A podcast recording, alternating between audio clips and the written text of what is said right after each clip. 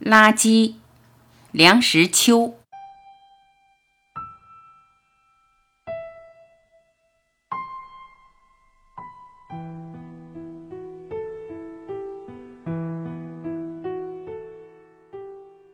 人吃五谷杂粮就要排泄，渣子不去，清虚不来。家庭也是一样，有了开门七件事，就要产生垃圾。看一堆垃圾的体积之大小、品质之精粗，就可以约略看出其阶级门第：是近身人家还是暴发户？是书香人家还是买卖人？是忠厚人家还是假洋鬼子？吞纳什么样的东西，不免即有什么样的排泄物。如何处理垃圾是一个问题。最简便的方法是把大门打开，四顾无人，把一筐垃圾往街上一丢。然后把大门关起，眼不见心不烦。垃圾在黄尘滚滚之中随风而去，不干我事。真有人把烧过的带窟窿的煤球平平正正地摆在路上，他的理由是等车过来就会碾碎，正好填上路面的坑洼。像这样好心肠的人到处皆有。事实上，每一个墙角、每一块空地，都有人善加利用倾倒垃圾。多少人在此随意便溺？难道不可以丢些垃圾？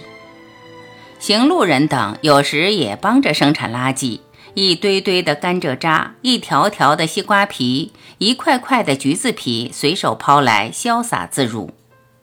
可怜老牛拉车，路上遗失，尚有人随后铲除；而这些路上行人食用水果，反倒没有人跟着打扫。我的住处附近有一条小河，也可以说是臭水沟。据说是什么镇的一个支流。当年小桥流水，清可见底，可以游泳其中。年久失修，渐渐拥淤，水流越来越窄，而且表面上常飘着五彩的浮渣。这是一个大好的倾倒垃圾之处，临近人家焉有不知之理？于是穿着条纹睡衣的主妇，清早端着便壶往河里倾注。蓬头显足的下女提着本机往河里倒土，还有仪表堂堂的先生往里面倒自纸篓，多少信笺信封都缓缓地漂流而去。那位先生故而乐之。手面最大的要算是修缮房屋的人家，把大批的灰泥砖瓦向河边倒，形成了河府新生地。有时还从上流飘来一只木板鞋，半个烂文蛋。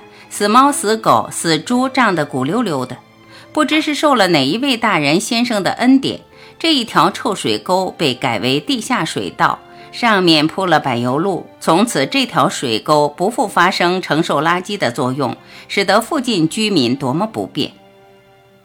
在较为高度开发的区域，家门口多置垃圾箱。在应该有两个石狮子或上马凳的地方，站立着一个四四方方的乌灰色的水泥箱子，那样子也够阿杂的。这箱子有门有盖，设想周到，可是不久就会门盖全飞，里面的宝藏全部公开展览。不设垃圾箱的左右高邻，大抵也都不分彼此，慧然肯来，把一个垃圾箱经常弄得脑满肠肥。结果是谁安设垃圾箱，谁家门口臭气四溢。箱子虽说是钢骨水泥做的，经汽车三撞五撞，也就由酥而裂，而破而碎而垮。有人独出心裁，在墙根上留上一洞穴，装以铁门，门上加锁，墙里面砌垃圾箱，独家专用，谢绝来宾。但是亦不可乐观，不久那锁先被人取走。随后门上的扣环也不见了，终于是门户洞开，左右高林仍然是以邻为壑。对垃圾最感兴趣的是拾烂货的人，这一行夙兴夜寐，蛮辛苦的。每一堆垃圾都要加上一番爬书的功夫，看有没有可以抢救出来的物资。人弃我取，而且取不伤廉，但是在那一爬一梳之下，原状不可恢复。堆变成了滩，狼藉满地，惨不忍睹。家门以内尽管保持清洁，家门以外不堪闻问。世界上有许多问题永久无法解决，垃圾可能是其中之一。闻说有些国家有火化垃圾的设备，或使用化学品石化垃圾于无形，听来都像是天方夜谭的故事。我看了门口的垃圾，常常想到朝野上下异口同声的所谓起飞，所谓进步，天下物无全美，留下一点缺陷，以为翌日起飞进步的章本不易甚善。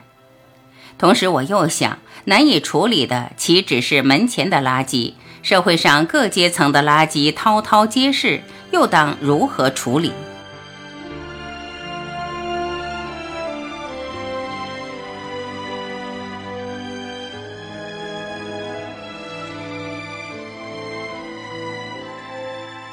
感谢聆听，我是晚琪，再会。